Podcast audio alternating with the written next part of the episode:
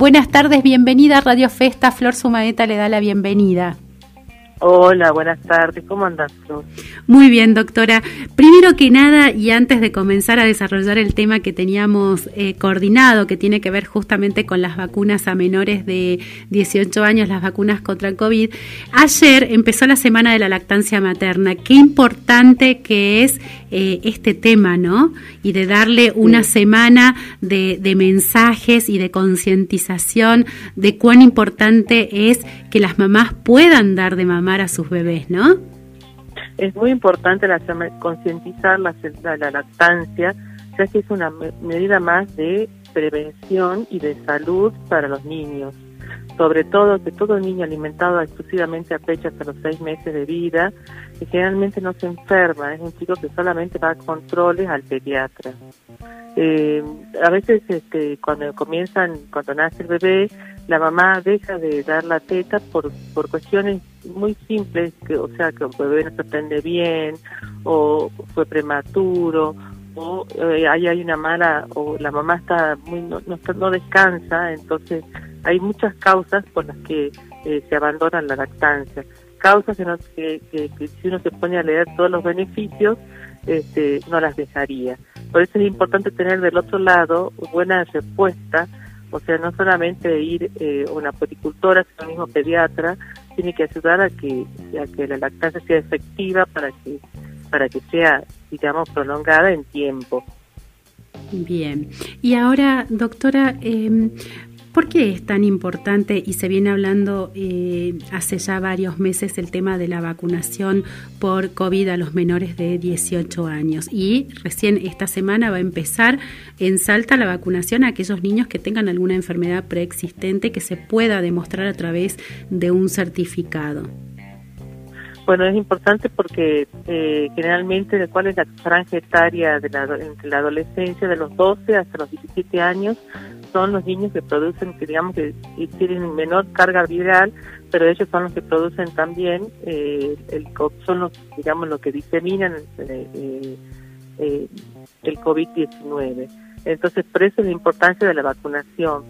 Es importante, sobre todo, en los chicos estos que tienen antecedentes, que han dejado de hacer su, su vida normal, sobre todo chicos que tienen, por ejemplo, que tienen fisioterapia, que tienen este, eh, digamos, eh, que ayudan, que tienen que tener, eh, eh, eh, no me sale la palabra, tienen, tienen ayuda, ayuda como la fisio, la, la audióloga, la maestra particular, eh, todos esos, muchos de ellos al, tener miedo de ser contagiados, han dejado de ir al colegio y todavía siguen en, este encierro de hace un año y medio. Muchos padres han salido a, pedir, por favor, que se empiecen a vacunar los niños de esta edad.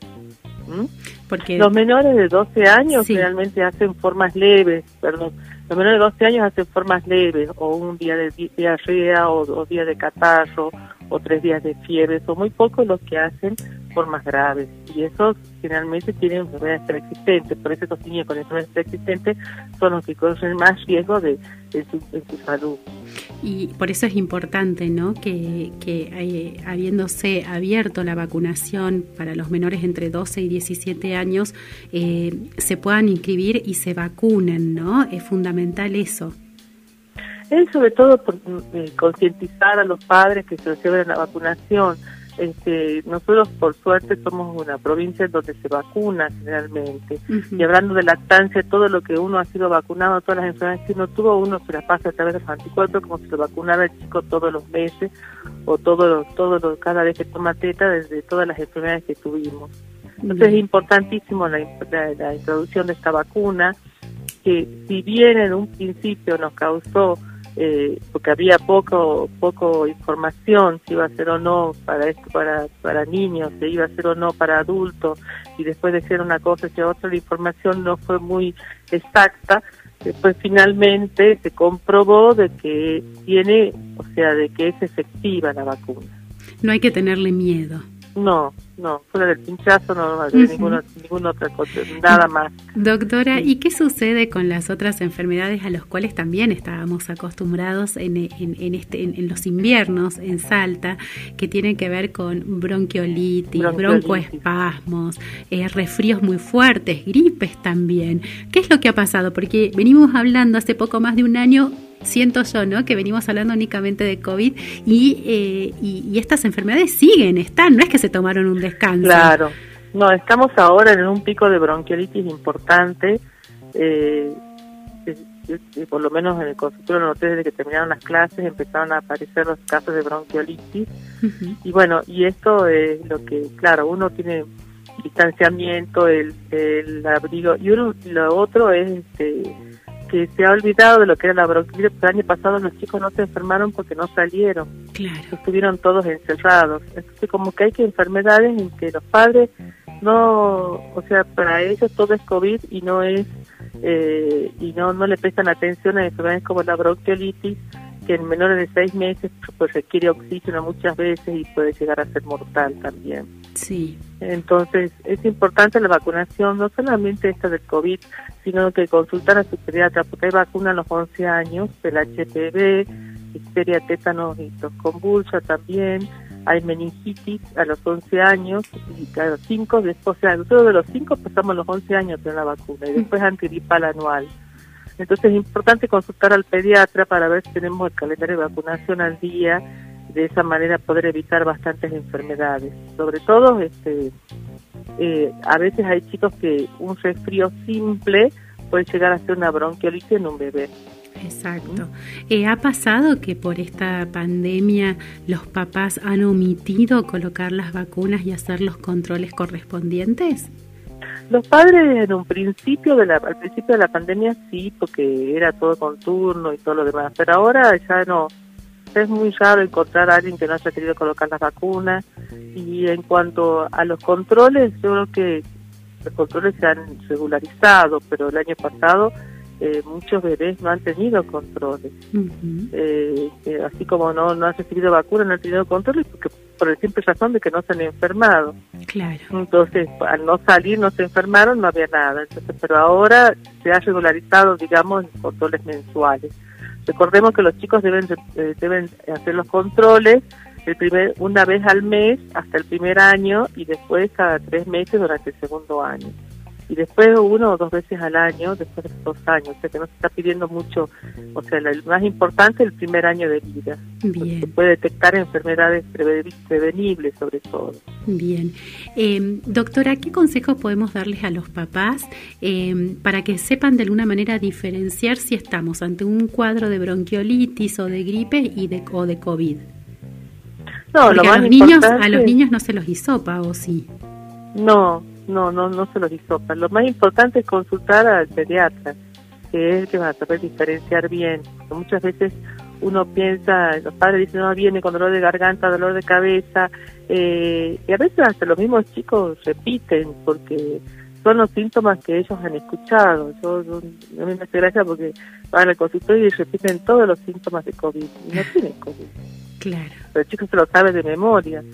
Entonces los padres están nerviosos por eso, pero no, es un resfrío simple, es una laringitis o es un, y cuando empieza ya a roncar el pecho, ya ahí, ya ahí hay que tener cuidado, es una bronquitis o una bronquiolitis en el caso de los niños menores de seis meses.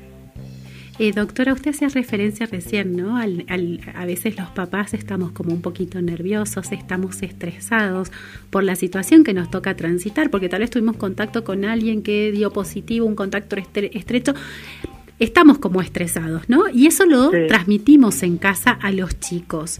Eh, ¿Cómo podemos manejar y controlar estas situaciones para justamente que los chicos no caigan en la misma situación de estrés que los papás y podamos eh, tener eh, hogares en donde exista cierta armonía a pesar de lo difícil que toca afuera, ¿no?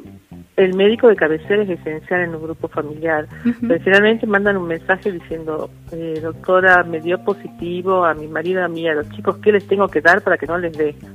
Nada, me pongo yo. Nada, le digo, si va a dar, va a ser una forma, si da, le va a dar una forma leve que ni te va a dar cuenta o quizás no le dé. Entonces, eso es importante tener un médico de cabecera, alguien conozca cuáles son las enfermedades nuestras y cuáles son las de los chicos.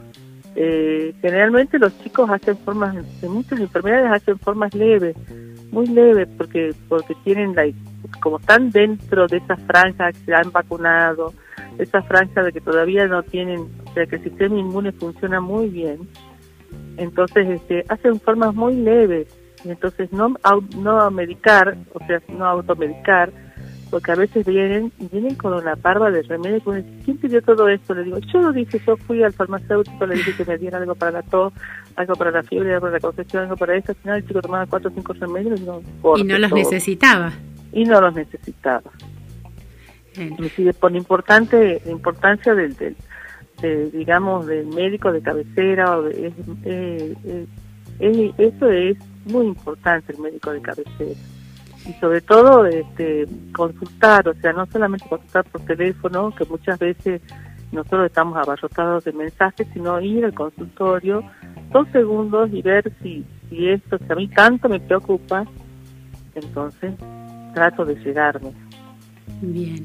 Y Eso es lo más importante. Claro, y fundamental esto, doctora, que usted decía, ¿no? No automedicar a los chicos. Y no automedicar, exactamente es, eh, es fundamental eh, tenerlo en cuenta. Y lo eh, de la campaña de vacunación de COVID, ya mañana empiezan a vacunar. Sí, sí, sí, sí, ya hay que inscribirse, hay que anotarse en el sistema y, y tener los, la, certificación.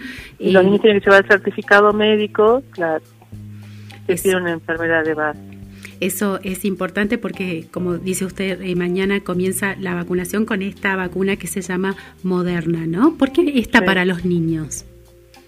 Porque esta es la que se eh, la, que más estudios tenían sobre niños creo que trabajaron en Pfizer y Moderna eran las dos vacunas que estaban para los niños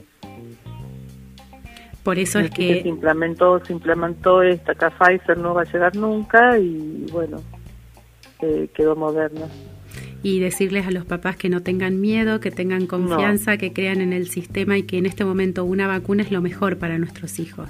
Claro, estamos protegiendo a todo el grupo familiar, no solamente a nosotros, no solamente a ese chico, sino a todo el grupo familiar. Eh, doctora, agosto, mes de las alergias, ¿no? ¿Algunos consejos a tener en cuenta? Sí, el tema de Porque además hoy volvieron a clase los chicos. Sí, volvieron a clase los chicos y bueno, y eso también hay que saber diferenciar de lo que es una alergia de lo que es un resfrío común, porque eso también suele aparecer, ¿no? El tema de alergia. Muchos chicos, este, bueno, lo que se ha visto ahora, no solamente alergias respiratorias, sino alergias cutáneas. Este año se ha visto en el consultorio de chicos que tienen eh, reacciones alérgicas en piel eh, sin saber la causa, generalmente son de causas virales, ¿no? Eso se, ha visto también. Y esto lo tiene que diferenciar el pediatra en, el consultorio, verlo, a ver por qué, cuál es la causa de todo esto. En cuanto a las alergias, los chicos que tienen eh, alergias respiratorias generalmente vienen medicados ya, vienen con alguna antecedencia de alguna aerosol, algún aerosol bronquial. Bueno, esos son los chicos que con mayor razón ahora que, que, se ha eh, que evolucionó la medicina se sabe hasta alergia a qué tiene. ¿Mm? Bien. O sea, no es solamente antes decían alergia a ácaros, no, ahora se sabe a qué tipo a qué es lo de cuál es la alergia respiratoria que tiene ese chico. Eso también eh, hay que, el tratamiento respiratorio hay que regularlo de acuerdo a las épocas del mes.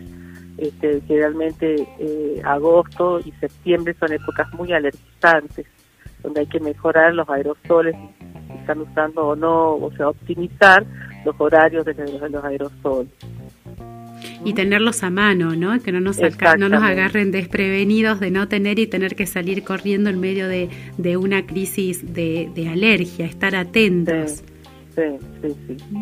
Dolores, doctora Dolores Centenos, le agradecemos un montón esta comunicación telefónica con Radio Festa por haber, ah, nos brindó un montón de tips a tener en cuenta y a estar atentos fundamentalmente a los papás. Primero me quedo con esto, ¿no? De que si hay niños con alguna eh, enfermedad, eh, tienen que vacunarse contra el COVID-19, hay que inscribirse. Eh, no automedicar a los niños y saber diferenciar entre eh, los síntomas de COVID y eh, si sabemos que tenemos alergia, también estar atentos a, cuáles son los síntomas de la alergia o del, de, una, de una gripe o de un resfrío. Consultar siempre con el médico de cabecera, no automedicar y, y en lo posible mantener la calma, porque si nosotros nos ponemos nerviosos termina repercutiendo también en los chicos. Exactamente. ¿No? Exactamente. Bueno, muchísimas gracias. Que tenga un placer y muchas gracias. Gracias a usted, doctora. La seguimos, la liberamos para que continúe con su consultorio y sus pacientitos. Que tenga una excelente jornada. Gracias. Gracias. Hasta luego.